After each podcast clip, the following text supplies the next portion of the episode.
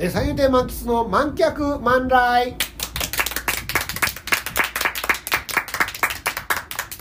ちょっと収録日の関係で時間が空いてしまったんですけれども、はい。どんな年末年始を過ごしていらっしゃいました？年末年始、はい。年末年始の話、はい。年末年末にどんなことをしてたかっていうことですよね。そうですね。だから年末のスケジュールは結構タイトで、はい。僕はだからあのー、30日が仕事納め。うんだったんですね。30日の、えー、と東洋館の出演かな、んうん。が仕事納めで、はい。その前は、えー、とそれこそ、えーもう講座でも喋ってますけど井上尚弥さんの試合。26日見に行きました。有明アリーナですね、えーそれから272829って、えー、とありがたいことにお仕事いただいててで30日そのそうだな。30日が東洋館で31日がえっ、とそう。31日は毎年そうなんですけどえー大楽兄さん。三遊亭大楽兄さん好楽師匠の息子さんですね。と、えー一緒に、えー、と大体ね4人ぐらいで年を越すんですけど今年はねその前にあの井岡一人選手の試合が、えー大田区総合体育館であったので、その大田区総合体育館に、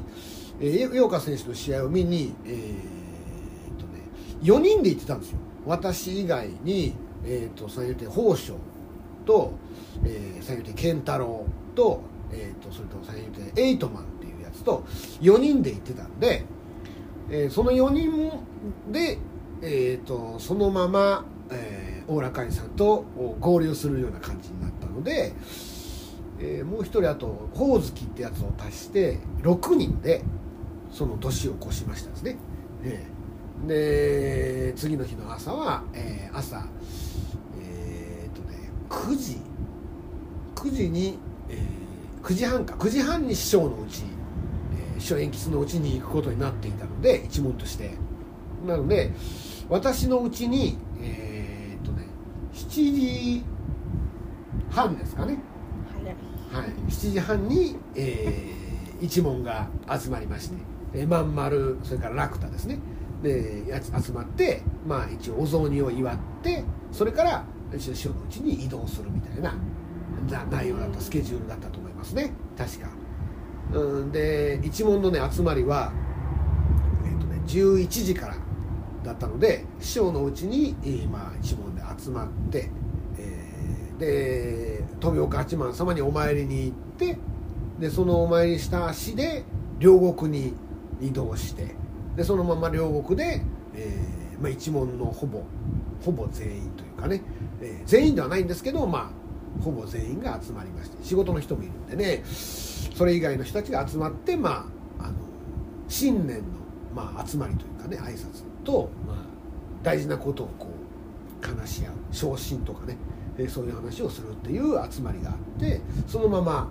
えその日は、えーと昼からの寄せなのでそのまま寄せを始めるっていう感じでしたね。そう。だから1日からもうずっとおかげさまでねバタバタとさせていただいてで僕2日またにぎわい座に、まあ、新春興行があって毎年そうなんですけど新春興行でその後2日3日はうちの師匠のえ鉛筆の一門会がありますのでその鉛筆の一門会に出していただいてでその後は両国忍ばず寄せ忍ばず寄せだとあの、広小路亭とかがこうバタバタっとこう寄せっぽい雰囲気のところが続くみたいな感じの年末年始ですね、うん、おかげさまで、えーバタバタはさせていただくんですけど、まあ、収入があるかっていうとちょっとね微妙な。まあねそれはもういろいろなこうねことがありますけどまあでもこれこの収入でちょっと頑張らなきゃいけないと思うのはもうその皆さんねこう何回も喋ってるかもしれないですけど僕はこのもう去年のこの暮れのね井上尚弥選手の4団体統一マロン・タパレスとのえー統一戦を見に行ったんですけどこれね本当はあのいつもね抽選なんで抽選に参加して大体ねあの一番まあ安、まあ、申し訳ない安い席なんですけど4人で見に行くっていうのは慣例になってるんですよ。僕が誰か後輩を誘ってるんですけど。抽選にこれ外れまして私が。でとうとうこのねあのその抽選が終わった後の楽天チケットに出てきたチケットを買って行くっていう、まあ、最後の手段ですね。最後の手段を取ったわけですよ。そしたらそれがね皆さんあのね、まあ、これ言ってだって別に公になってるからいいんだよね別にね。16万5千円ですよ皆さん。切符代。チケット1枚16万5千円皆さん。いやいや見たい試合でねもうそれはねその価値があるの別になんていうことはないそれはね別にその価値がないとかそういうこと言ってんじゃないよ。本当にいいと思いますそれで。だけど私の相場からするとやっぱ高いから私の相場からするとですよ、でいつもそのとすごいだから遠くからねこうみ拝見していたこのえー井上尚弥選手の、まあ、神聖なる試合を、まあ、リングサイド RS ですよ。リングサイド、まあ、2階の張り出しみたいなところで RS ってリングサイドになるんでしょうねあれね。だからすごい近いところから見させていただきまして。いつもいくらぐらいですか？1万円です16席分だよ。16席分だそれはもうあの1万円とってもそれはあのふ小手数料とかかかるから、まあ、厳密に言うとそれよりはもちろんいくらかかるんですけど、その1万円の席をだ 4, 4人まで登録できるんで、4人登録してそれで 4, 人 4, 4枚買ってで後輩を3人誘っていくっていうことになってるんですけど大体有明有明アリーナでこのここのところの井上尚弥選手試合してますから有明アリーナに見に行って帰りにえっ、とほらあのなんだっけ、えー有楽町線の駅、まあ、どこだっけな。あのほら豊洲だ、はい。豊洲にはい。行って、豊洲であのえー豊洲豊洲豊洲のフォルクスによってハンバーグを食べて帰ってくるっていうルートになってるわけよ。だからこ今回もそうしようと思ってたらもう全部だもうそんなもうフォルクスひっくるめても全然足りん。な いフォルクスつがもう歩いていかないといけないぐらいその金銭的にね金銭的なこのつまり私の今までの相場化するとってことですけどそれがあったんでやっぱりちょっとあの収入に目がいってしまうというねそういう、まあ、いやらしい私のねこう側面が、出てしまうというね、えー年末年始でしたね。でもその後井岡選手の試合見に行ってるじゃないですか。井岡選手の試合はその井岡一人選手は毎年そうなんですけど大田区総合体育館っていう蒲田から歩くところなんですけど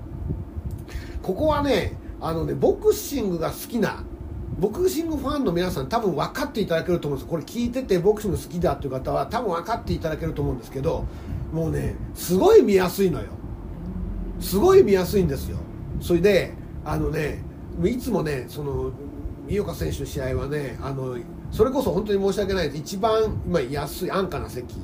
もうあ安いって言っちゃいけないんですけど一番リーズナブルなね席を4枚買ってその後輩3人と一緒に行くんですけどこれはね7700円なんですよ。確かね切符が。でもね距離で体感距離で言うと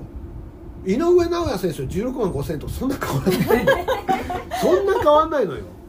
近いんですよ。つまり大田区総合体育館はね。つまりねに収容人数が全然違うんで、それはもちろんね鼻に、うん。鼻出ちゃったよ。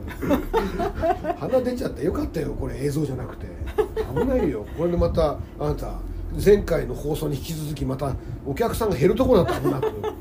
こんなもうダイナミックに鼻水が飛び出すやつは。ねえ、ま ボクシングの話っつうよりも切符の話になっちゃってますけど。これそうでもね結構体感距離的にはもう大田区総合体育館本当に近くて見やすくて昔からそうなんですけど大田区はねその総合体育館は僕本当にあのー見るっていう視点から言うとですねその椅子とかその椅子がね木のベンチなんで、あのーずっと座ってるとお尻痛いとかそういうのはもちろん考えてあったとしてもやっぱね近いですねボクシングのそのねリングの距離がね近い。だからどこから見ても結構近くセッティングされているっていうことになると思うんですけどだからねもう好きですねあそこの会場はね。本当に。うん。だからうんそれぞれこの会場によってあのもちろん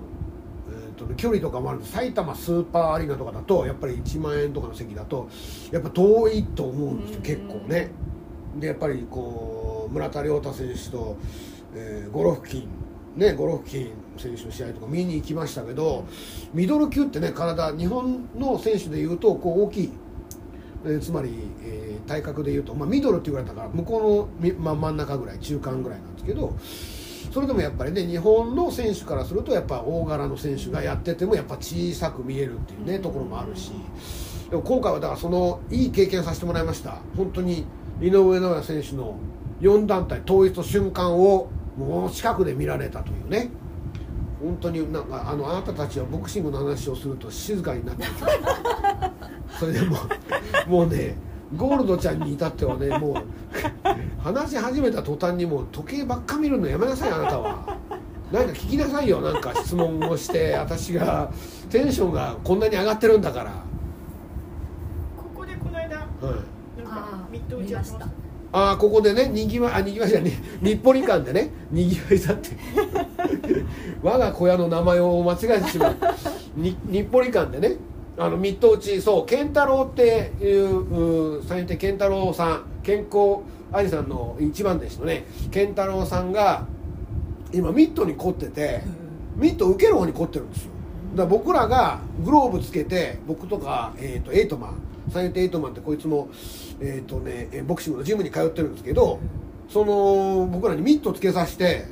あの、ね、受けるんですよ。ミミッグローブつけさせてミット受けるんですよ。あのねそれもねあんた講座終わって3分ぐらいで「じゃあグローブつけてください」とか言ってすごいんだよ。めちゃスパルタなんだよ。今日も明日も筋肉痛。三遊亭満喫でした。またのご視聴お待ちしております。